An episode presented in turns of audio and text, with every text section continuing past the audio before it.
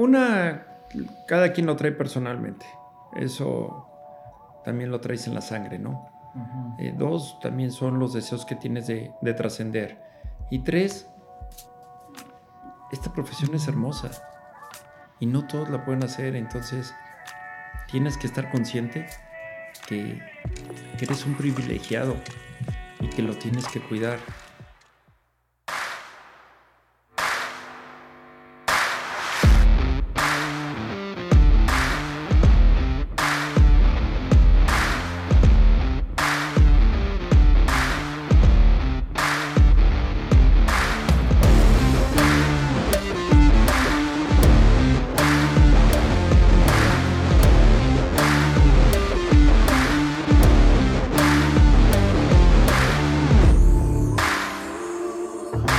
Bienvenidos a este nuevo episodio, un episodio lleno de estrategia, lleno de fútbol y lleno de un estilo de vida que muy poca gente conoce y ubica, que viene siendo la vida y el proceso que hay detrás de un presidente deportivo. En esta ocasión tengo el gusto de charlar con Luis Miguel Salvador, que es, fue presidente de los Rayados del Monterrey en la mejor época de los Rayados del Monterrey actual presidente también de los Venados de Yucatán en Mérida y un futbolista que pues bueno, conoce la cancha ahora sí que de extremo a extremo. Y pues Luis Miguel, bienvenido, un placer estar contigo esta, en esta charla. No, al contrario, muchísimas gracias por la, por la invitación en todos estos, ¿cómo le llaman? Podcast, sí. Que es la novedad, pero que yo creo que a la gente le, le, gusta mucho, ¿no? La verdad que sí, creo que es una manera diferente de, de, platicar las cosas, una manera pues no monopolizada, no, no enmañada, sino más democrático. Y pues bueno, mi intención y lo que vamos a escuchar hoy es un estilo de vida de lo que se vive, pues no nada más lo que vemos uno, una persona como aficionado el sábado. ¿Qué es lo que pasa dentro de esta, de esta eh, formación, estrategia? Y pues bueno, vamos a empezar primero con tu, pues, con tu infancia, tu niñez, porque Mucha gente, me incluyo, soñamos con ser futbolistas desde pequeños y probablemente muy poca gente lo logra. Tú, Luis Miguel, siempre, siempre de niño eh, te imaginaste ser futbolista, o sea, ¿cómo fue tu vivencia? Sí, fíjate, yo siempre, siempre me gustó el fútbol, siempre jugaba. Desde niño lo jugué a nivel selección del colegio, en el colegio Cristóbal Colón. Fui seleccionado del colegio desde, no sé, primero primaria, segundo, hasta tercer año de, preparatoria. ¿Fue un gusto nato o tus eh, padres te No, no, no, a mí me gustaba, a mí me gustaba. Eh, yo estoy muy agradecido sobre todo con mis papás porque si hay algo que aprendí mucho y que me inculcó es el compromiso. Y me comprometí a estar en una selección y había una posada, oye, te acuestas tarde y te levantas a la hora que tienes para llegar temprano, ¿sí me explico? O sea, claro, claro. El, el, Prioridad. El, de, no, sobre todo es, oye, hiciste un compromiso, tienes que cumplirlo cabalmente y cuídate. Y entonces desde ahí yo jugaba en la selección del Cristóbal Colón, al mismo tiempo lo, también jugaba en el, bueno, a partir de los 14 años, jugaba en la categoría mayor del Club España. Mi papá tenía que firmar una carta responsiva donde me daba mi permiso de jugar. Con los grandes. No, es que era con los grandes. Imagínate, yo 14 años y jugaba con, con los grandes en el equipo de, de uno de mis hermanos y prácticamente pues, me cuidaban todos, ¿no? Eh, llegaban alguien del otro equipo y me dan una patada y ellos llegaban y reventaban al otro. O sea, así era, pero era parte de la formación. Yo creo que todo eso me ayudó mucho. Hubo un momento que estuve en las fuerzas básicas del América, un, entrenador de la, porque también era seleccionado del Club España. ¿Esto fue en Ciudad de México? Todo en Ciudad de México. Un, entrenador del Club España, que era el, el Picado Arnauda, muy conocido en el fútbol mexicano. Eh, él me recomendó para ahí para estar en el América, estuve poco tiempo eh, y yo seguí en el Cristóbal Colón. Eh, después acabo la preparatoria en el Cristóbal Colón y entro a la Universidad La Salle. Y en ese primer año de la Universidad de La Salle, que fue en el año 86, eh, otro señor del Club España, que en paz descanse, el señor Gavino Lombana, él era parte del patronato de la Universidad Nacional de los Pumas. Entonces él me dijo, Luis Miguel, yo quiero que vayas a Pumas a probarte. Y me fui a los Pumas a probar. Estuve, no sé si un mes, dos meses en Pumas, pero la realidad es que en esa época no es como ahorita. Ahorita hay muchísimas oportunidades, hay mucha apertura eh, de todos los clubes, eh, de todas las fuerzas básicas, pero en esa época no era así. O sea, yo llegué y, para no hacerte el cuento largo, después de estar a, prueba, eh, me dijeron, ¿sabes qué? No te puedes quedar porque le, le pegas bien con la pierna izquierda y más o menos con la pierna derecha, cuando yo soy totalmente derecho. O sea, fue una manera muy elegante de, de, darme las gracias. Esto fue en el año 86. Entonces, bueno, pues lógico, me, eh, en ese tiempo el fútbol mexicano era el primer equipo y la reserva profesional. La reserva profesional jugaba siempre el preliminar de los partidos de la primera división, un tipo sub-20, pero creo que estaba todavía mejor estructurado antes. Y la reserva profesional la tenía Víctor Bucetich. Imagínate, entonces eh, entrenábamos en el velódromo de la Ciudad Deportiva, ahí cerca del aeropuerto de la Ciudad de México. Y entonces eh, Bucetich entrenaba con la reserva profesional del Atlante a las 10 de la mañana. Y todos los jugadores que iban a prueba o que iban recomendados, todos los que querían probarse, era todos los días a las 8 de la mañana. Okay. Y Víctor llegaba a las 8, los veía. Entonces yo llegué el primer día a las 8, llegué el segundo día a las 8, llegué el tercer día a las 8 y el cuarto día no llego por el tráfico de la Ciudad de México. Ahí tuve complicaciones, imagínate, yo iba pensando, qué pena, güey. Claro. Me están dando la oportunidad, me estoy... Como una entrevista de trabajo, yo, ¿no? Yo me muero por jugar fútbol y no llego. Y llegué ese día y le dije a Víctor, profe, una disculpa, me pasó esto, esto, y me dice, no te preocupes, trabaja, trabaja con la reserva profesional. Mm. Y desde ese día me quedé en la reserva profesional. Eh, la temporada 88-89, eh, Toño García adquiere la franquicia de un equipo de segunda división que es el Potros Nesa. Okay. Y nos quedamos ahí todo ese equipo con Bucetich y lo ascendemos. Ascendemos el equipo en el año 89. ¿A primera lo hacían? A primera división. Esa franquicia se vende al Veracruz y de todos los jugadores, unos nos quedamos en el Atlante y otros se quedaron en el Querétaro, que también era, eh, Toño García estaba ahí. Yo me quedé en el Atlante y ese año, después de tantas friegas que ya llegas a primera división, ese año desciende el Atlante. Yo prácticamente participé muy poco ese año y, entonces, eh, te estoy hablando... ¿Qué sientes ahí? O, sea, fue, fue, fue una frustración. ¿Por qué? Porque siempre aspiras a jugar en primera división. Claro. Estás esperando jugar en primera división. Eh, pasé seis meses en la reserva profesional, seis meses en el Cuautla, un año en liga de ascenso, aterrizándolo a tiempo normal. Ya que lo logras, el siguiente año, aparte, sin tener participación, desciende el equipo, pero ahora descendió el Atlante. O sea, entraste y, como que esto, pero no me dio una oportunidad. No, no jugué, no jugué, no jugué. yo debuté. Mira, cuando estaba yo en el Potros Nesa, debuté con el Atlante en un torneo de Copa contra Tigres en el estadio universitario porque tenías que utilizar a, tres menores. Ok. Y, y, debuté yo.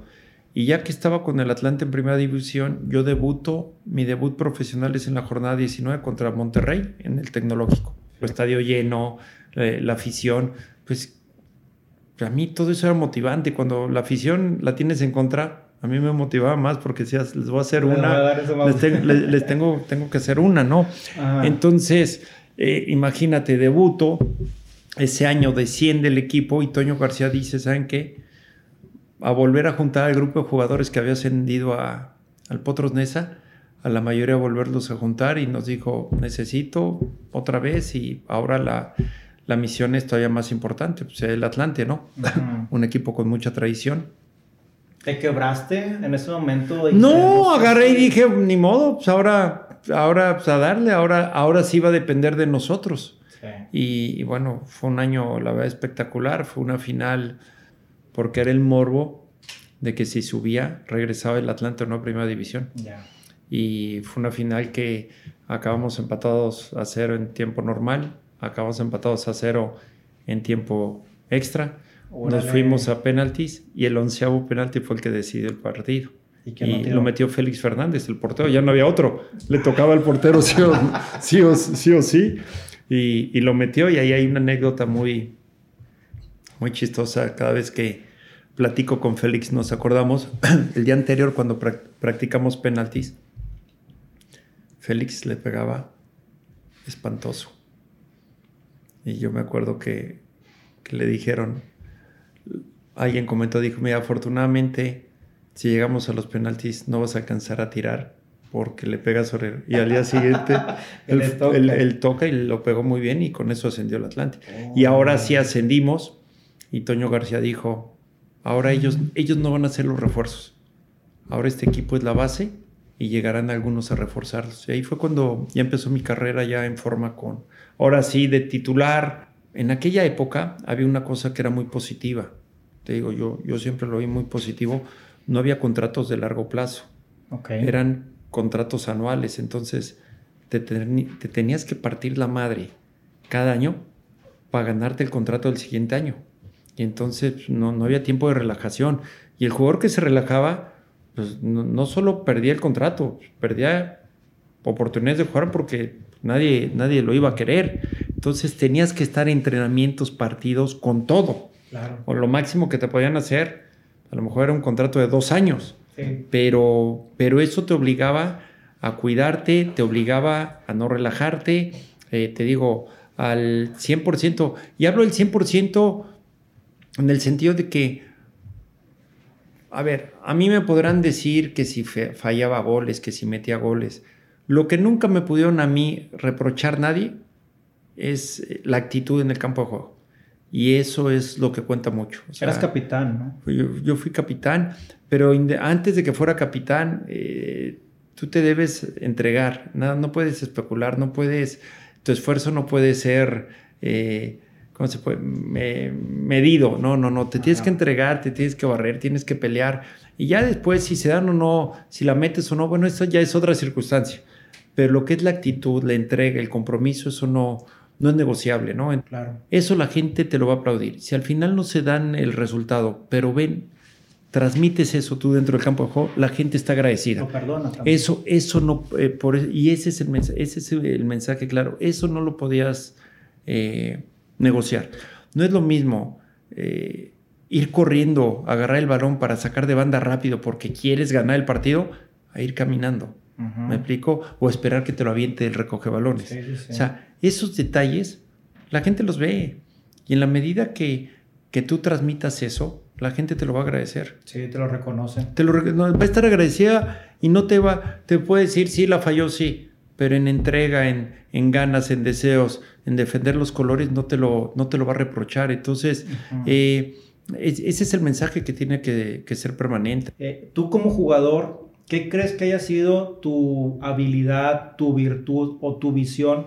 Para ir pensando en lo que seguía, porque la carrera de jugador sabes que es efímera y seguramente se te fue, fue muy rápido, pero en qué momento dijiste, sabes qué, yo le voy a seguir y me voy a preparar, y cuánta gente de jugador logra lo que tú has alcanzado y cuánta gente no lo... Mira, yo, yo eh, cuando empecé a jugar profesional, eh, sí fue muy claro, mi, mis papás fueron muy claros de que quieres jugar fútbol, terminas una carrera. Yo soy el hijo menor de seis, todos habían hecho una carrera, faltaba yo que era el más chico y así fue, me dijo, ¿quieres jugar fútbol? Terminas la carrera. Estudié contaduría pública, desgraciadamente nunca la ejercí porque estaba de lleno en el fútbol, pero, pero el tener esa educación, tener esa preparación, tener esa formación educativa, también te ayuda para ver las cosas y saberte conducir de, de otras formas, ¿no? Eh, yo, como te digo, yo disfrutaba el día a día, disfrutaba mi carrera, disfrutaba todo lo que hacía. Eh, lógico, van pasando los años y, también te das cuenta que, que, tu carrera se va acercando a que acabe. Eh, yo te soy honesto, yo no, yo decidí retirarme por un tema personal de que eh, mi esposa estaba embarazada, había tenido un, ese semestre yo estaba jugando en el Atlante, ella estaba aquí en Monterrey, había tenido un embarazo de alto riesgo, con muchos cuidados, entonces llegó, llegó verano del 2000 y iba a ser el draft y yo la verdad dije, mi hija iba a nacer en, en agosto y la verdad yo dije, hijo, no se me hacía justo. ¿Era tu primera hija? No, no, no era mi tercera, pero no se me hacía justo que me tocara jugar en otro lado. Y, no, no, no mover. Mi esposa con todo el embarazo de alto riesgo, dejarla sola. No estar. Entonces ahí dije, ¿sabes qué? Ya, y ahí me retiré. Eh, ¿Qué edad tenías? 32. Joven. Joven. No, y sin lesiones. O sea, yo la... Y, y te voy a decir, yo pensé que estaba muy, muy, ¿cómo te puedo decir? Muy maduro. Pero después el tiempo te da, te da, me di cuenta que, que si tenía una, ¿cómo te puedo decir? Hay una depresión interna que yo no la transmitía para, para no hacer sentir mal todo el proceso que estamos viviendo, pero que con el tiempo dices, bueno, sí, me retiré, me entró la depresión por haberme retirado eh, pero sin embargo dije, bueno, vamos a ver qué es lo que sigue. No sabía yo qué iba a pasar. Ahí me quiero detener, Luis Miguel, porque creo que es un punto bien crucial, clave, donde estás en una carrera madura, tal vez con otro tirón que tú, a lo mejor decías, sabes que sigue esta copa, sigue este mundial, siguen nuevos proyectos, pero a la vez ves el tema familiar ya maduro también porque es su tercera hija y cómo poder tomar la decisión de decir, sacrifico esta parte para estar aquí o sea, sí, me estoy explicando. Sabes que yo, yo, yo desde ese semestre, ese torneo de enero a junio del 2000, eh, con todo el tema del embarazo, ya empezó mi cabeza a decir, ¿sabes qué? Puede ser que sea mi último torneo. Y entonces, igual que como lo empecé, yo disfrutaba cada partido, pero internamente yo decía, seguramente puede ser porque... Y sin esperarlo, ¿verdad? como que lo adelantarlo. sí, no se me hacía, no se me hacía justo, no se me hacía prudente el, el, el yo estar en un lado y todo este proceso y con la bebé recién nacida y todo lo que habíamos vivido. Que también son momentos únicos. Sí, y, yo te digo, yo agarré y dije, así, ¿eh? Se acabó. tú viste, nadie supo, nadie nos anunció, nada. Yo dije, no juego y se acabó y... y ¿Te entendió la directiva? Y no, la directiva no tuvo problema, yo, yo acabó y yo a Toño García, yo, es más, yo pertenecía al Celaya, estaba prestado al Atlante. Y la gente del Celaya yo le dije, ¿sabes qué? Ya voy a dejar. Donde Enrique Fernández, que en paz descanse, Luis Miguel, tú tienes las puertas abiertas. Y fue la decisión y, te digo, eh, a lo mejor después de un año, seis meses, un año te entra la depresión o la traes, pero también pones sobre la balanza que otras cosas empezaste a vivir, ¿no? Otros procesos. Te digo, después de, esa, después de tomar esa decisión, yo no sabía qué iba a hacer. O sea, yo tomé la decisión sin saber qué venía. Sin saber qué venía. Cuando yo dejo de jugar, eh, yo dejo de jugar en junio y después en septiembre en un evento de, de una de mis hijas del colegio, eh, de esos que le llaman el Open House, que es donde le dan la bienvenida a los papás y eso voy. Y cuando acaba el evento voy caminando en el pasillo con mi esposa y, me, me, encuentro a, a un ejecutivo de, FEMSA, que me saluda y pues, ahí me dice ahí que en ese momento yo estaba, me habían invitado de Grupo Asir a ser analista de los partidos de los Rayados, entonces yo iba cada 15 días al TEC como analista y me preguntó que, bueno, más bien me comentó que me había escuchado y me dijo, oye, después te voy a hablar, después te voy a hablar para ver a ver si nos ayudas en rayados. Y yo, sí, me, sería un honor. Y ahí quedó, te estoy hablando esto agosto, septiembre. Y cuando me comentaron eso, yo dije, puta, qué padre. Pero eso fue en septiembre y ya no tuve otra noticia hasta como por febrero, marzo. O sea, que empecé a correr un proceso de entrevistas en la empresa, en FEMSA, con diferentes personas.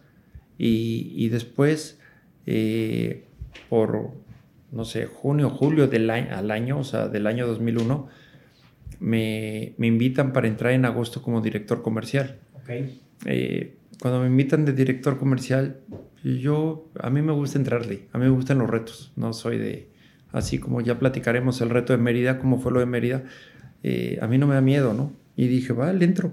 Como cuando me invitaron, a, así me invitó a Rayados de director comercial, dije, va, si algo que te deja el fútbol son las relaciones. Claro. Y entré de, dirección, de director comercial y entonces también empiezas a aprender otras cosas. Ahí conociste a Jorge Urdiales. No, ahí todavía no. Yo entro en agosto de director comercial y en diciembre del 2001 eh, me invitan, bueno, me dicen que me quieren invitar de la, o sea, la empresa de eh, vicepresidente ejecutivo y que iban a invitar a Jorge Urdiales de presidente ejecutivo.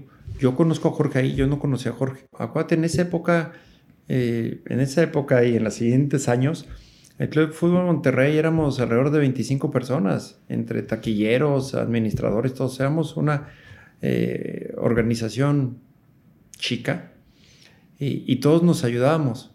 O sea, eh, Jorge, que veía todos los temas comerciales, me invitaba a participar. de repente me decía, oye, yo conocía de casualidad al director, eh, al director comercial de, de, una de las marcas patrocinadoras. Entonces me decía, oye, estamos así, échame la mano. Y, yo de repente hablamos de temas de fútbol y yo oía su opinión. porque era muy padre, porque como bien dices, Jorge y yo somos de diferentes generaciones. Yo estaba recién, eh, ¿cómo se puede decir? Eh, había dejado la cancha hace un año, o sea, estaba... Muy fresco. estaba fresco él, él, él ya llevaba muchos años, él, él, con unas ideas, yo con otras, y, y, siempre platicamos de todo, así como él me invitaba a los temas comerciales, eh, cuando platicamos de temas de fútbol, eh, podíamos eh, tener diferentes opiniones, ¿eh? Y siempre podíamos tener, ¿cómo se pueden decir? Cuestionamientos distintos, siempre bien respetuosos, pero lo padre es que de esas diferencias que había, de opinión, sacábamos las mejores conclusiones. Y entonces eso hizo que tuviéramos una, la verdad, una gran amistad, una gran armonía al momento de trabajar. Eh, cuando habían broncas, ya sea de un tipo o del otro, siempre nos dábamos la mano, y siempre nos ayudábamos. Eh, había, había una armonía, que para mí yo creo que eso, para mí es eso bien importante, que hay una armonía desde la cabeza porque luego eso se va permeando a todos los jugadores. Y, cuando eran eh, llegar refuerzos eran por, por, convencimiento, por platicado con el cuerpo técnico. Nunca llegó un jugador en nuestra época por imposición de que a mí Luis Miguel me gusta este jugador y llega. No, es, eh, era todo platicado, analizado. Entonces, y te digo, y podíamos tener diferentes opiniones. Él podía ver blanco y yo negro. ¿Por qué, ¿Por qué es importante involucrar al técnico? O sea, nosotros siempre le decíamos, a ver, ¿queremos un delantero? ¿Necesitamos un centro delantero? Sí. Hay que tener tres opciones de delantero. Vamos a sacar conclusiones de todos los delanteros, cuáles son nuestras tres opciones. Y de esas tres, ¿estás contento con la que llegue? Sí. ¿No hay cualquiera de, de esos que llegue? ¿Está bien? Sí. ¿Seguro? Sí. Ya está. Ya pasa el trabajo de negociación. De, de, mi trabajo de negociar con el club. Claro. entonces ya sé, también hay que ver las condiciones económicas y a lo mejor la opción 3 era muy cara. O sea, empiezas a jugar con eso, pero era clave decir, sacar tres opciones y de esas tres opciones, que el que llegara estaba bien. Definitivo. Oye Luis, y ahí en esa parte, digo, hacía muy grosso modo, ¿cuáles son como que los factores importantes en cuanto a porcentaje tal vez a evaluar? ¿A qué me refiero? Oye, este chavo es un crack, pero se da madura. Este es crack joven, pero es problemático. Este no es crack. no, o sea, buscabas todo. Buscabas, tienes que analizar todo, tienes que analizar eh, su rendimiento futbolístico, sus características, virtudes, también ver sus defectos, hay que ver partidos, hay que ver no solo cuando mete gol, o cualquier jugador, no solo cuando ganan, sino también cuando las cuando pierden, cuando juegas de local, cuando juegas de visitante, conocerlos como persona, buscar un poquito entre información y entrevistas, conocer un poquito su entorno familiar, o sea, nosotros para, claro, para saber qué está pasando. Y con todo y todo de repente puede haber situaciones que se te salen de la de la, de la, de la mano, que se te salen de, del deber ser, pero, pero buscas acotar lo más que puedas esas, eso, ese, ese, ese, riesgo, que el porcentaje de error sea el, el, más bajo posible. A ver, nosotros cuando llegó Suazo, yo le dije a Miguel Herrera, Miguel, vámonos, ¿a dónde vamos? A Chile. ¿A qué? A conocer a Suazo. Volamos a Buenos Aires, Buenos Aires, Santiago pasó el representante de Suazo por nosotros al aeropuerto y fuimos a un restaurante. Y ahí esperamos a Suazo. Suazo no creía que íbamos nada más a conocerlo. Y Miguel y yo fuimos a conocerlo, a ver, a platicar con él. Eh, para mí el... ¿Por qué no creía? Porque no todos lo hacen. Para mí el cara a cara dice mucho. Claro. El sentarte con una persona y, y, y, verle a los ojos, ver cómo habla, eh, te, te, transmite cosas. Ese día, a ver, estuvimos yo creo que en el restaurante, no sé si tres, cuatro horas o más platicando con Suazo. Imagínate cómo habrá sido. Del restaurante nos regresaron al aeropuerto para volar a Buenos Aires para dormir. El día siguiente regresamos a México. Cuando acabó la comida, nos fuimos al aeropuerto. Nos fuimos a Buenos Aires. Cuando yo estaba aterrizando en Buenos Aires, me habló el representante y le dijo, oye, eh, que Chupete quiere ir con ustedes. Que por el solo hecho de haber venido, que él no creía que venía nada más a conocerlo, él dice que quiere ir. Entonces, tienes que ir conociendo todo eso. Y, y, y aquí lo que yo tenía claro como directivo es que los jugadores, a ver, nuestra materia prima son seres humanos. No es como en una fábrica donde son máquinas que si se para la máquina es porque se fregó la banda, un engrane, le cambias el engrane. Aquí son seres humanos. ¿Y por qué lo digo? Porque atrás de cada uno hay historias. Y hay de repente historias muy difíciles eh, historias de, vida muy complicadas, que también poco a poco hay que irlas conociendo para irlos entendiendo y de alguna u otra forma pues encontrar el modo de cómo llegarles para que para que alcancen su máximo eh, desarrollo, su máximo potencial y también que puedan ir canalizando, que todas esas cosas no los lleven a pues a tronar. A tronar, ¿no? A tronar o a, o a, o a perderse. Entonces, entonces es, es, es, es, todo un... Eh, Ahí, decir? Un trabajo invisible. Totalmente. Que tienes, que, que, que estás atrás, un trabajo invisible que estás atrás de haciéndolo. Y, y, que, como en todo, hay jugadores muy abiertos, hay otros más reservados, hay unos que, que son más, eh, ¿cómo se puede decir? afectos a, platicar, otros más parcos en lo que platican. Y, y, era bien padre, o sea, yo entendía la personalidad y entendía las formas de ser cada uno. Y había jugadores que llegaban a la oficina yo siempre, a ver, yo, yo, yo hacía todos los contratos, yo hacía las negociaciones, entonces yo era, al momento de la negociación, tú vas a defender tus puntos de vista, yo defiendo los intereses del club. ¿Como presidente estabas o ya estabas como vicepresidente? No, desde vicepresidente yo hacía todas las negociaciones. Porque uno pensaría cuando vas calando o eres dueño de negocio o algo como que no, eso que lo ve RH, eso que lo no, no, no, no, no, yo, no, no, yo, yo, yo, veía, yo hacía los contratos con los jugadores y con los equipos, las contrataciones. Sí, y es que uno no ve lo que el jugador está pasando. Pero yo le decía al jugador, a ver, tú pasas aquí a la, a la oficina, tú estás entrando, tú vas a defender tus intereses, yo tengo que defender los míos. Para bien de todos. Y hay que encontrar, vamos a encontrar un acuerdo. Ya acaba la negociación, sea como sea, una vez pasada la puerta, como amigos, lo que se te ofrezca, lo que necesites. Y, y, a mí me dio mucho gusto que hoy en día hay jugadores que me siguen hablando. Había jugadores que me decían, Preci, va a estar en su oficina así, y me llegaban y me contaban un tema personal. Oiga, Preci, eh, o un tema de negocio, me están ofreciendo esto, ¿qué opina? Bla, bla, bla.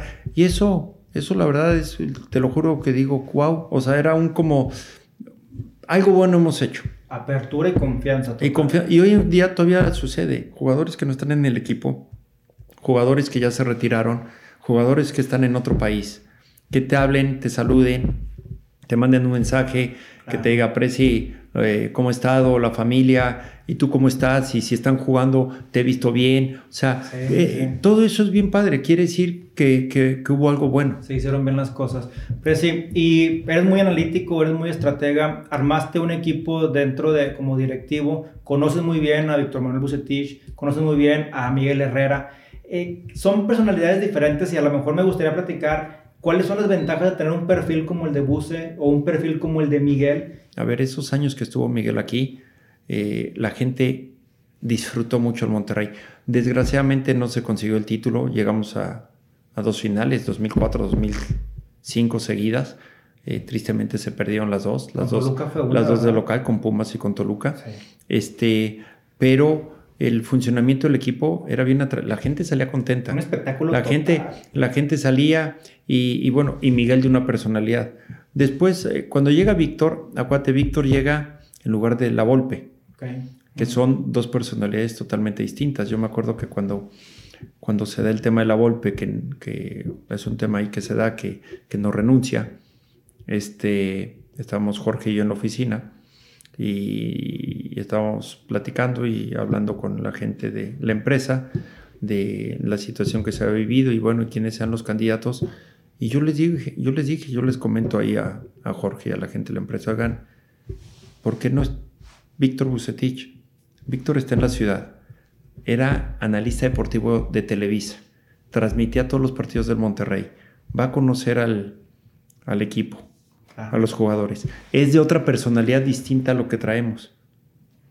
Pero la curva de aprendizaje yo, ya está. Yo, yo, creo que es la mejor opción. Jorge eh, habló de otros candidatos también, o sea, hoy hay esta y esto. Eh, y, y a final de cuentas, te digo, cuando a mí me preguntan, dije, yo es Bucetich, o sea, ya... Pausa, pausa. Dime. Después, en retrospectiva, Jorge, en un 2015, ¿qué te dice esta decisión? ¿Lo platicaron después o ya no, no, no, porque, a ver, es bien fácil juzgar después. Eso es lo más fácil que hay. eso, eso es lo más fácil que hay en, el mundo. Y es bien padre criticar y señalar a, después de los resultados. Sí.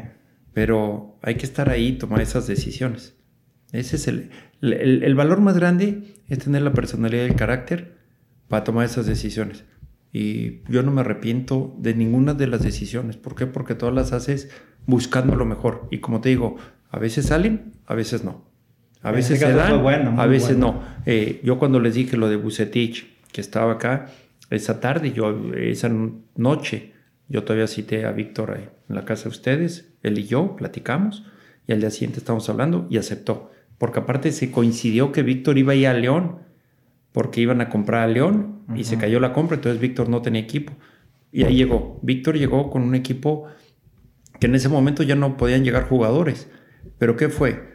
Que la personalidad de Víctor, que es una personalidad muy distinta a la de la Volpe. O sea, ese cambio, eh, el, cómo venía el equipo, el, tipo de personalidad de Víctor empezó a funcionar. Entonces tuvimos un torneo, Víctor detecta las áreas de oportunidad de jugadores, de platicar, y tú punta a ver, empezó el equipo a hacer movimientos eh, quirúrgicos. Si de repente, aguante, tuvimos que reforzar el equipo muy fuerte en junio del 2009 porque íbamos a jugar la Sudamericana. Y yo, yo te voy a decir, yo, yo era un convencido que todo lo que juega el Monterrey tiene que jugar a ganar. Acuérdate de esto que te, te, voy, que te dije, porque te voy a contar después, porque te lo decía. Entonces, yo siempre era, hay que jugar, hay que jugar. Todo lo que juega el Monterrey sea Libertadores, sea Sudamericana, lo que nos tocara, hay, que, hay que jugarla, hay que... por todo. Por todo. Entonces se reforzó el equipo y acuérdate que acabó. Es que teníamos una banca que era titular en cualquier eh, equipo. Acabó, acabó que no hubo Sudamericana. Entonces teníamos un plantel bien completo. Entonces todos estaban en un nivel muy alto. Entonces eh, hacías un cambio y el que entraba mantenía o potencializaba el equipo. Entonces fue un equipo y Acuate fuimos campeones en el, en el 2009. Fuimos campeones eh, eh, en 2009. Este, entonces ahí empieza. Y después de ese campeonato del 2009 se empezaron a hacer ya movimientos más quirúrgicos. Ya eran pocos movimientos ya muy, muy atinados. Después se da el campeonato del 2010. Y vienen las CONCACAF. Viene, viene, viene la CONCACAF. Acuérdate que del campeonato del 2009 nos merecemos jugar la CONCACAF 10 y 11. ¿Por qué te dije hace ratito lo de... Eh, si, hoy hay, si hoy hay algo que presume eh, el Monterrey y el entorno, son las cuatro CONCACAF. Sí, sí, sí. Pero la primera CONCACAF, había gente que no la quería. Había gente que no quería. Monterrey incluso. Había gente que no la quería. No, no, no. Y era sí, sí, no, no, eh, la liga es lo más importante. No, señores. Gracias a Dios Bucetich, el grupo de jugadores, estaban también en el canal de que la CONCACAF, la CONCACAF, la CONCACAF. Que ganamos la CONCACAF. Y ya que se vivió lo que es un Mundial de Clubes, les cambió la... Ah, ahora sí hay que ir por la CONCACAF. Pero en un primer momento había gente que no quería la CONCACAF.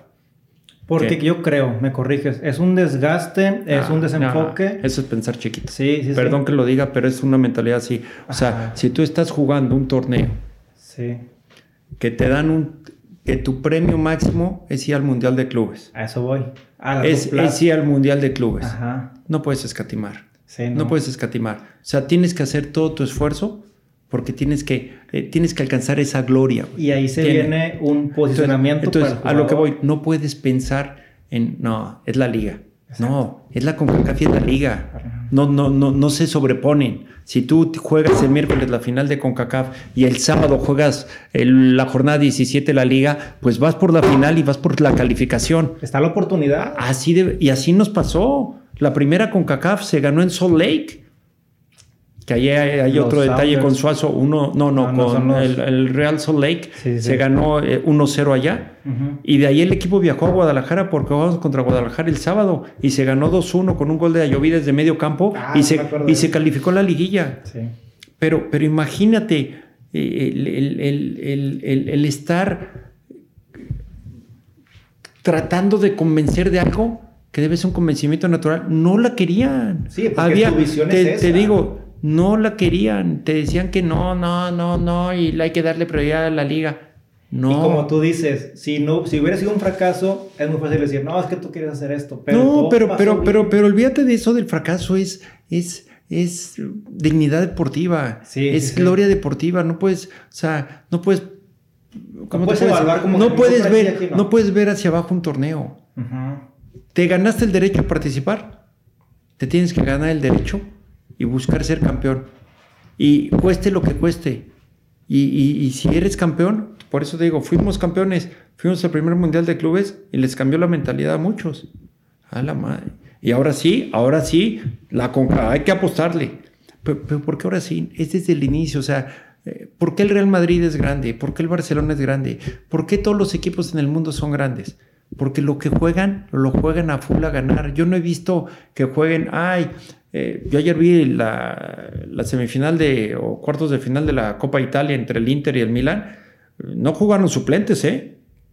Son los dos equipos los más fuertes, los titulares y, y, y y, todos, güey. Y, no escatiman.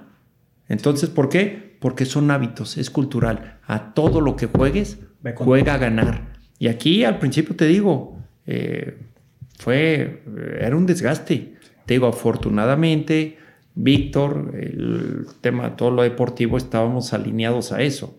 ¿Te llegas a frustrar, Luis Miguel, porque tú eres muy competitivo, altamente competitivo? ¿Te llegas a frustrar cuando tu equipo no, no está a tu nivel o en algún punto lo llegas a entender? ¿O cómo no, bueno, contigo de ese eh, yo te, lógico, no me gusta perder ni a las canicas, pero el cómo es bien importante. Como yo te lo decía, si es un equipo que, se mata, que está corriendo, que lucha y que, pues, que no la metió porque fue una tarde que no la metió y en una situación, pues, también tienes, también uno tiene que ser frío, tiene, tienes que ver el cómo. Para mí el cómo es bien importante y eso lo sabían los jugadores. Los jugadores sabían que el cómo es bien importante. Este, muchas veces sí decías, eh, ¿por qué te, lo, te, te voy a decir lo siguiente? Porque siempre en una planeación tú estás pensando o estás haciendo todo para ganar, para que funcionen las cosas. Claro. O sea, si tú planeas las cosas para perder, no tienes nada que hacer aquí. Entonces, planeas todo y ves que no se da, híjoles, te da coraje, te da coraje, eh, no le das satisfacción, no le das alegría a la gente. O sea, es la suma de factores que te, que, que te juegan en contra. Pero también de eso tienes que aprender, tienes que aprender y tienes que ser fuerte y tienes que, que salir adelante. O sea, como te digo, si a mí como jugador nadie me puede reprochar la entrega en el campo de juego, a mí como directivo nadie me puede decir que yo nunca di la cara. Total. Yo en las malas era el primero que daba la cara. El que salía y, y, aguantaba. Y a mí me tocó aguantar de todo y a veces por decisiones que no eran mías. Y yo las aguanté y yo nunca me quejé y yo daba la cara. Eh, así es, así es la parte de crecimiento, así es la parte de formación, así es la parte de, de, aspirar a ser mejor. Si tú no reconoces, tú no tienes la capacidad para dar la cara, eh, porque es bien fácil estar escondido. Y nunca creces. No, pero aparte es bien fácil estar escondido. Ah, estoy escondido cuando hay madrazos. Sí, porque tú dijiste. Pero cuando está todo padre, sí salgo. Y la medalla y sonrisa. No, hay que tener esa, esa carácter, esa personalidad y no tener miedo a esos momentos, porque también son parte de, de, la formación. De la formación. ¿Va de la mano con lo que me vas a comentar de la sudamericana? No, era eso. Eso mismo. No, era lo que te comentaba. Que, que, de prepararse por todo, aunque no suceda. Sí, te no se dio la sudamericana, se dio el campeonato. Oye, y, y, después se dio la CONCACAF, que es lo que te digo, que no la querían y es lo que es, órale, y de todos cierta queremos. forma ya están preparados para un evento de alto. O sea, realmente la CONCACAF se dio porque tenías una proyección, planeación y se había ejecutado el plan de Sudamericana. Mira, cuando jugamos la, primera CONCACAF, que íbamos a, Guatemala, iba el equipo casi completo, el titular. La gente, a mí no se me va a olvidar, un día, creo que fue en Guatemala, saliendo del estadio que habíamos ganado, la gente de Guatemala, del equipo rival, nos agradecía muchísimas gracias por traer a su cuadro titular, porque ha habido otros equipos que mandan a, a los suplentes. Y la verdad, hay que decirlo, hay un antes y un después del Monterrey y del fútbol mexicano en la CONCACAF. Apenas Monterrey fue tricampeón y todos los equipos ya empezaron a tomar en serio la CONCACAF. Exacto. Ya, eh, Monterrey fue campeón, vuelve a ser campeón. Ya después eh, gana la primera, gana la segunda, ya todos los que querían menospreciar la copa. Se quieren subir. Bueno, hoy todos la quieren ganar. Claro. Entonces. Esa parte, esa estrategia me recuerda una que es mi, forma de pensar, no lo sé, porque hubo una parte en la que el Monterrey se consolidó con jugadores base e incluso canteranos y se mantuvo durante años siempre esa base. Eh, recordamos a un Ayoví, a un Herbiti, este, a un Chupete, a un Aldo que se mantenían, se mantenía un Basanta que en un draft de jugadores, no sé en qué año fue, pero fue el draft más bajo que, que, que, se, que había existido. Entonces el Monterrey estaba siempre al alza. Yo creo, mi forma de pensar es, pues que la gente ya vio que la clave del Monterrey es armar este equipo que jugaba con los ojos cerrados, sabía quién se iba a mover y cómo se iba a mover. Entonces llega un draft donde dice, no, o sea, la clave está en, en, en, no traer, sacan 15 y entran 24. Ah, no, es que a ver, en la medida que te va que va viendo una funcionalidad, vas haciendo movimientos quirúrgicos. O sea, a lo mejor eso que dices tú de muchos movimientos los das al inicio cuando armas un proyecto con un técnico. Pero en la medida que va funcionando el equipo, vas haciendo movimientos estratégicos. Y, yo te voy a decir, y lo he reconocido, un gran aprendizaje que, que tuve de ser directivo es que independientemente de que seas campeón, tienes que hacer movimientos en el equipo. Tienes que mover piezas. ¿Y por qué? Porque nosotros fuimos campeones en el 2009, fuimos campeones en el 2010, con CACAF 2011. El equipo, tú lo que has de decir, jugaba por nota y todo bien. Está también el equipo que no le querías mover. Sí. Y luego el, tiempo te dice que sí, que tienes que hacer a lo mejor movimientos. A, veces eh, pueden ser dolorosos, pero los tienes que hacer. ¿Por qué? Porque tienes que seguir potencializando. Porque sí, fuimos campeones 2009, 2010, 2011 la CONCACAF. En el 2012 fuimos campeones de CONCACAF y perdimos la final con Santos. Y en el 2013 fuimos campeones de CONCACAF. Pero nos, como te digo, lo tengo que reconocer, ese es un gran aprendizaje, que aunque seas campeón, tienes que ir haciendo esos movimientos. Perfeccionando siempre, sí. total. Pero para ir cerrando esta plática, eh, me gustaría también que me comentaras cómo es un estilo de vida de un jugador. Ya vimos ahorita, vas a Chile, vas a Buenos Aires, un partido, el otro. ¿Cómo es con la familia? El vivir esta experiencia, de que, ay, qué padre, va de viaje, va de viáticos. O sea, ¿qué estás sacrificando? ¿Qué estás dejando no, a ver, la vida del jugador es una vida... Sí es muy padre, para mí es la mejor carrera que hay en el, en el mundo. Si te dijeran, vuelves a nacer, ¿qué quieres ser futbolista? Pero sí implica mucho. Hay mucho sacrificio y tienes que estar consciente de los sacrificios que tienes que hacer si quieres trascender. yo les dije hace ratito, yo soy el, el hijo menor de seis, somos seis hermanos.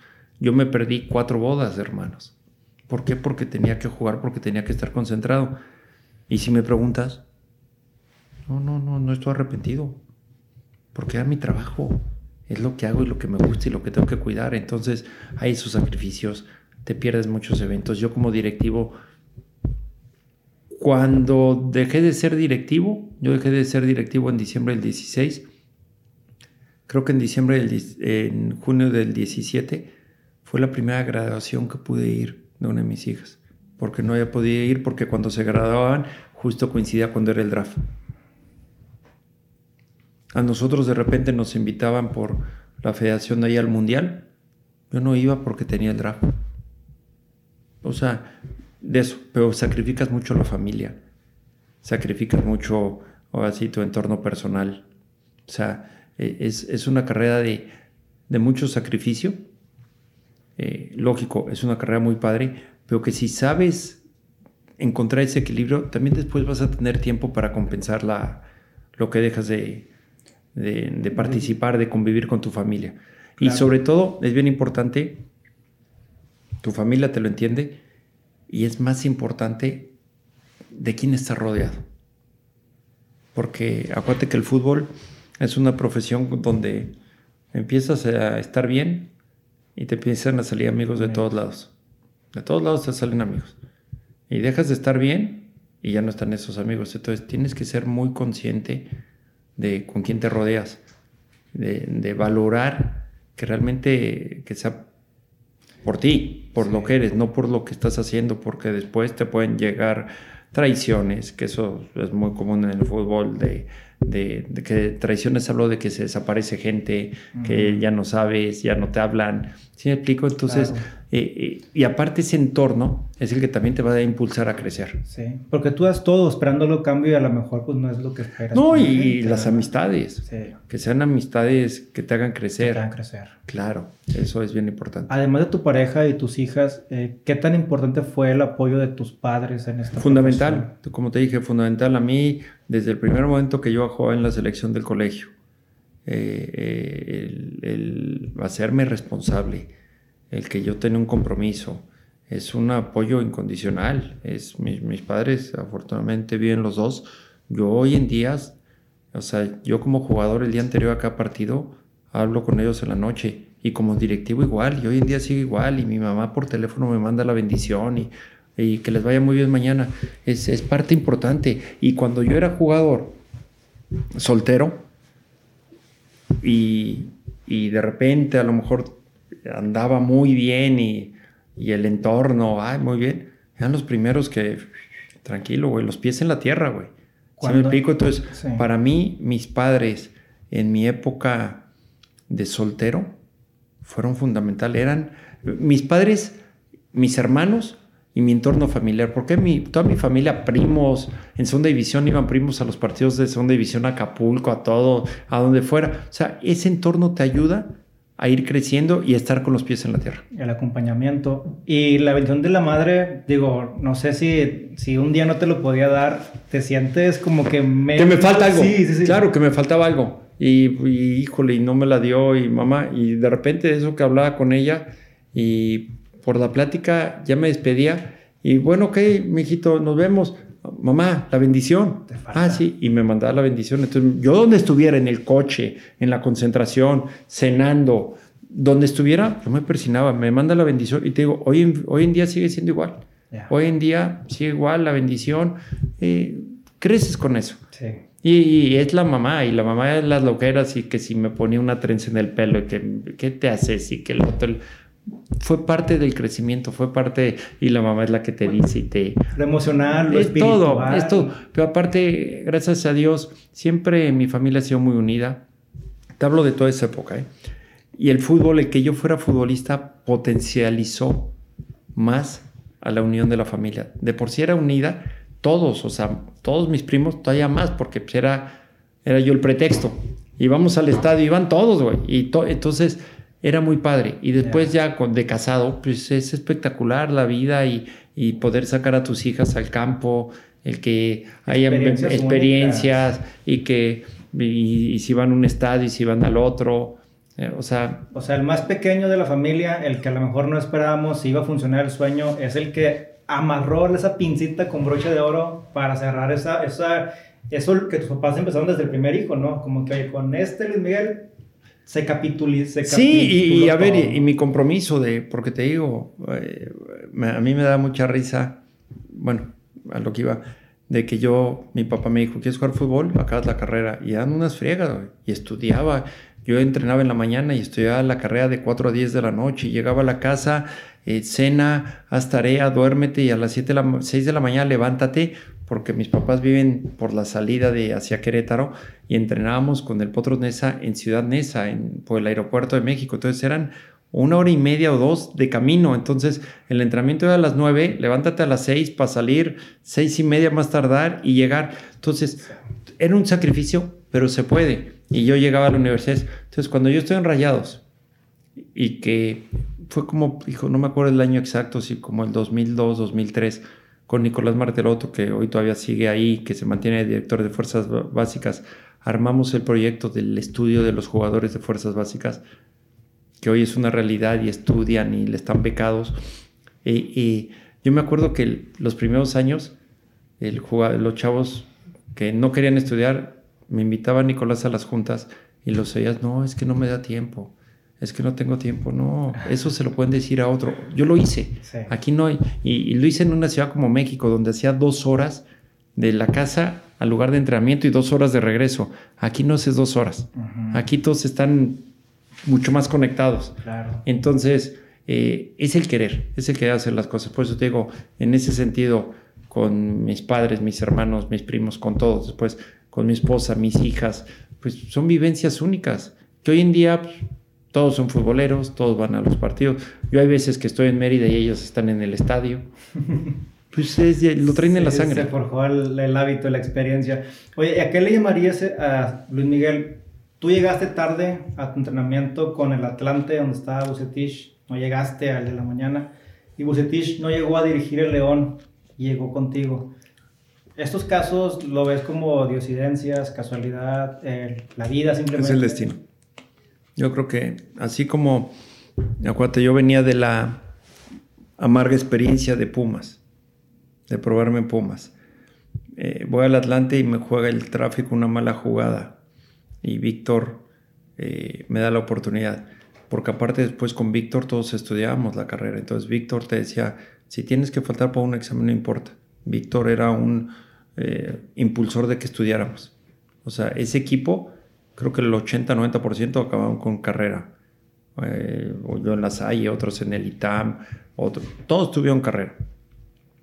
el, el que después de unos años nos reencontráramos y que se diera esa situación de que se cayó lo de Víctor y que está mal que hable en primera persona, pero que cuando pasa lo de la golpe yo diga, oigan, mi candidato es Víctor, Víctor Bucetich, yo lo conocía, yo lo conocía como técnico, lo conocía como persona, yo sé quién es Víctor Bucetich, el, el, que se, el que se diera todo lo que se dio, todos los éxitos de, de, del Monterrey, este, es destino. Y después el destino, bueno, o personas dentro de nuestro destino querían hacer ver que estábamos peleados y para nada. Si ya ves, Víctor y yo hasta programa de radio tuvimos juntos, ¿no?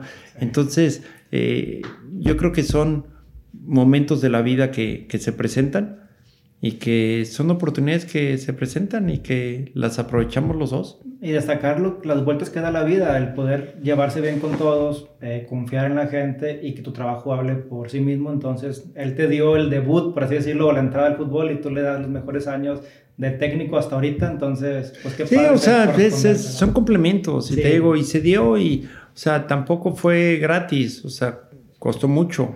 Eh, costó mucho esfuerzo, mucho trabajo. Dice don Jorge que el que no da resultados da explicaciones. Entonces el resultado pues ya está en los números, en las fechas. Sí, pero ya, y, no, y, si no se dan los resultados, también hay que dar explicaciones por qué no se dan los resultados. Exacto. Es la realidad, no se dan. Siempre tienes que tener la, la madurez, la capacidad y la objetividad de reconocer. Y de reconocer, sí, no, no, no salió como queríamos Pero ajustamos. aceptarlo y hay que darle. Con toda esta experiencia, Luis Miguel, estás llegando ahora a, bueno, tienes tiempo en Mérida, Yucatán, con los Venados, en la Liga de Ascenso, y yo creo que no hay mejor directivo porque en este tema, porque tú ya viviste lo que es una segunda división, ya sabes las luchas que existen en la segunda división, ya sabes lo que es ascender, descender. Entonces llegas a Mérida, una ciudad que está en, en desarrollo, muy, con mucho potencial, un equipo que está en expansión, un estadio que viene en puerta de, de primer mundo. Este, nada más platícame de esta parte de Venados. Es lo, es lo, es lo, hace ratito que te dije los retos. Eh, ese fue un gran reto. Yo salí de Monterrey en, en diciembre del 16 eh, por razones, muchas razones. Yo decía, qué raro que ningún equipo se haya presentado una oportunidad en ningún equipo de primera división. Ya después, lógico, en el fútbol todo te enteras. Yo yeah. sé las razones. Y, y, de repente en diciembre del 2018 una persona me habla y me dice, oye Luis Miguel, eh, me preguntó el, el, dueño de Mérida, Rodolfo Rosas, me dijo que, quien le, que el Mérida acabó diciembre, era el último lugar del porcentaje, como 5 o 6 puntos a, abajo del que le seguía y le quedaba el torneo de enero a mayo para salvarse, si no descendía a segunda división y que el dueño de Rodolfo Rosas le preguntó a esta persona, oye, ¿quién me puede ayudar? Y que le dijo, lo voy a decir como me lo dijo, oye, Luis Miguel Salvador, que para el juicio de él, para mí es el mejor eh, directivo del fútbol mexicano, güey. Él, él, te va a ayudar mucho. Y que le dijo el dueño, ¿crees que quiera? Pues háblale. Entonces él me habla y me dice, oye, que si te puedo hablar el presidente, el dueño de, de Mérida. Sí. Me habló y me invitó a Mérida y fui a platicar con él y me, me, dijo, mira, tengo esta problemática, esto, esto, esto. Y le digo, mira, tu equipo, el último torneo hizo, este, había hecho nueve puntos de 16 jornadas, 17 jornadas. Cinco con un entrenador y cuatro con otro. Es el equipo más goleado. Es el equipo que menos goles hace. Eh, tuviste ocho expulsados, eran 15 partidos, ocho expulsados más de la mitad del torneo, de los partidos los jugaste con uno menos. Uh -huh. Para mí eso es indisciplina. Indisciplina dentro del campo es que es indisciplina afuera. Entonces yo le hice una radiografía de lo que yo veía. Y le digo, si a mí me dejas decidir quién es el técnico y escoger los jugadores, le entro el reto. Me dijo, ¿en serio? Le digo, sí, pero yo tengo que decidir eso. ¿Y qué es? ¿Por qué lo acepté? Por el reto, por, por la verdad el agradecimiento a Rodolfo Rosas uh -huh. de haber pensado en mí para, para ese momento difícil que, que, estaba viviendo, del equipo que podía descender. Eh, el volver a aprender es volver a las bases, como es la Liga Ascenso, que ahí es de otras circunstancias. Ahí no hay dinero como en Primera División. Acá es más de, Garra y del corazón. proyecto y de que el jugador quiera venir y, y, y todo el entorno que hay. Entonces se armó, se armó un equipo que yo te digo, las primeras dos jornadas perdimos y el dueño me dijo, Luis Miguel, les digo, tranquilos, va a funcionar. Es, son, son, eran como siete, nueve jugadores nuevos, entrenador nuevo. Sí, sí, sí. Acabamos jugando la semifinal contra el San Luis. Y en el juego de vuelta de ese año el San Luis ascendió y en el juego de vuelta de San Luis acabó el partido con el estadio lleno y todo el estadio de San Luis coreando el grito de venados mm. por lo que vieron en el campo. Un partidazo. Perdimos, ese, ese día perdimos 3-1. Habíamos empatado en Mérida 1. Perdimos 3-1. El tercer gol fue al minuto 94. Yeah. Pero íbamos 2-1 y los últimos 15 minutos, tiros en los postes, la saca el portero. El portero del San Luis sacó el partido, me vio y me dijo, ¿cómo nos apedrearon el rancho?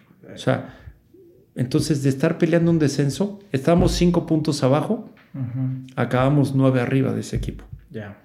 Entonces, son los retos y, y, bueno, va bien, va bien el proyecto, lógico con sus particularidades por la categoría y con todo esto de la pandemia, pero bueno, ya ves, está Neri Cardoso, que Neri eh, siempre tuvo muy buena comunicación conmigo y cuando le dije no te quieres animar, se animó. Un jugador en segunda división es, el esfuerzo es, se relaja o vuelve a nacer, por así decirlo. Depende de quién. Sí. Pero tú ves a Neri y hace cuenta que estás viendo al Neri de, del Monterrey, corriendo, metiendo, sube minuto 90 y sigue corriendo. ¿Por qué? Porque Neri es ganador de toda su vida. Sí. Neri siempre fue así a donde iba, así fue, y él disfruta lo que hace. Entonces, Él tampoco pensó, ay, voy a Mérida. No, no, no, no se sintió menos. O sea, él dice, tengo, oportunidad, tengo una oportunidad de seguir jugando. Y, le está disfrutando. Entonces, eh, pues como en todo. Y si el día de mañana, se, como me dice, no, algún día va a llegar en primera división, bueno, si llega, qué bueno. Si no, pues lo eh, disfrutas. Si no llego yo ahorita estoy disfrutando esta etapa y hay otras etapas y la vida sigue. Lo que a mí me da tristeza es el por qué de repente no se te pueden presentar oportunidades, ¿no? Los golpes bajos, las traiciones, el que por cuidar tu chamba hablas mal de, de una persona para que no agarre chamba. Esas cosas dices, hijo, me da, me da tristeza. Eso es lo único que dice. Eh, tristeza me dio salir del Monterrey por todo lo que representa, porque yo disfrutaba. Eh, por todo lo que había vivido, por todo lo que había sufrido, por todo ese, todo lo que conlleva, porque para mí siempre he dicho que estar en, en el Monterrey es un honor. todo lo que conlleva eh, me dolió. Pero después todo lo que hay atrás que te vas enterando, que golpes bajos, traiciones, hijo, dices, no se vale, pero bueno, pues así, así es la vida y hay que seguirle dando. Presim, nos gusta aquí a la gente recomendar libros o películas. Hace poco acabo de ver una de de, un jugador de americano que fue real, universitario, y que por sus temas familiares, él acabó haciéndose cargo del hermanito porque el papá no estaba y la mamá en drogas. Y caso real. Y lo escondió y, en el dormitorio de la universidad dormía el hermano cuando va en contra de las reglas.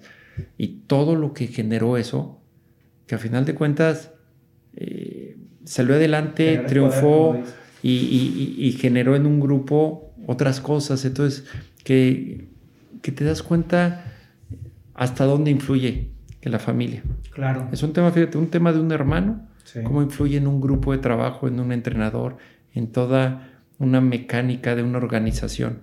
Entonces, todas esas, te digo, a mí me... ¿El nombre no lo recuerdas? Híjole. Después me lo pasas. Después te lo paso, está te digo, me acuerdo de la portada que sale el, jugador, y es real, te digo, porque después me metí, porque dicen es eh, basada en hechos reales, y te metes y, y, está real, te lo voy a mandar, por ahí lo encuentro y te lo mando, pero te digo, todo eso te deja algo. Definitivamente, como no hay excusa, digo, en un, en un, entorno totalmente en su contra, pero su motivador, su hermanito, vamos a darle, su entorno. Y, de repente el hermanito le dijo, no, eh, él dijo, el hermano dijo, ¿sabes qué? Si tengo que dejar de jugar por hacerme cargo de ti, me voy a hacer cargo.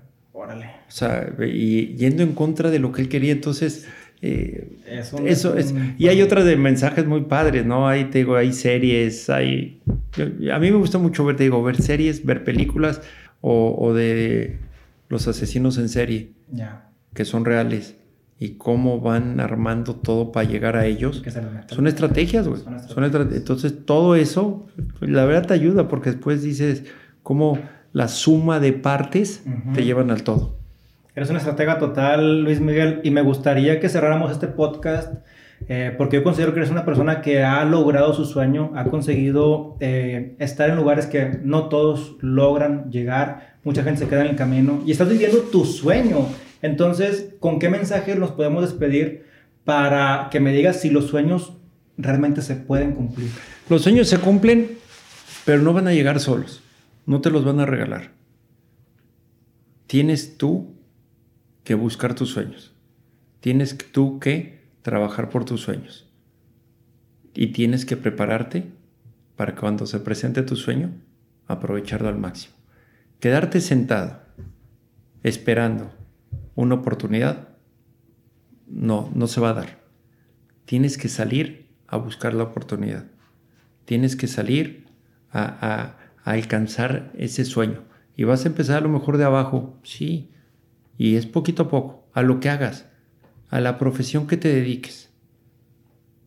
Busca siempre sacar adelante, si es lo que te gusta, sacar adelante con paciencia, con dedicación, con profesionalismo, nunca con los brazos cruzados. Porque es bien fácil decir, no, es que no hay oportunidades. No, hay que irlas a buscar, hay que buscarlas. Y a lo mejor vas a empezar aquí pero no es este tu sueño. Pero vas a empezar aquí y esta te va a llevar acá, que es tu sueño, y acá lo vas a desarrollar. Pero tienes que aprovechar y prepararte en las oportunidades. Y la que estés, comprometerte, ser leal y trabajar a tope.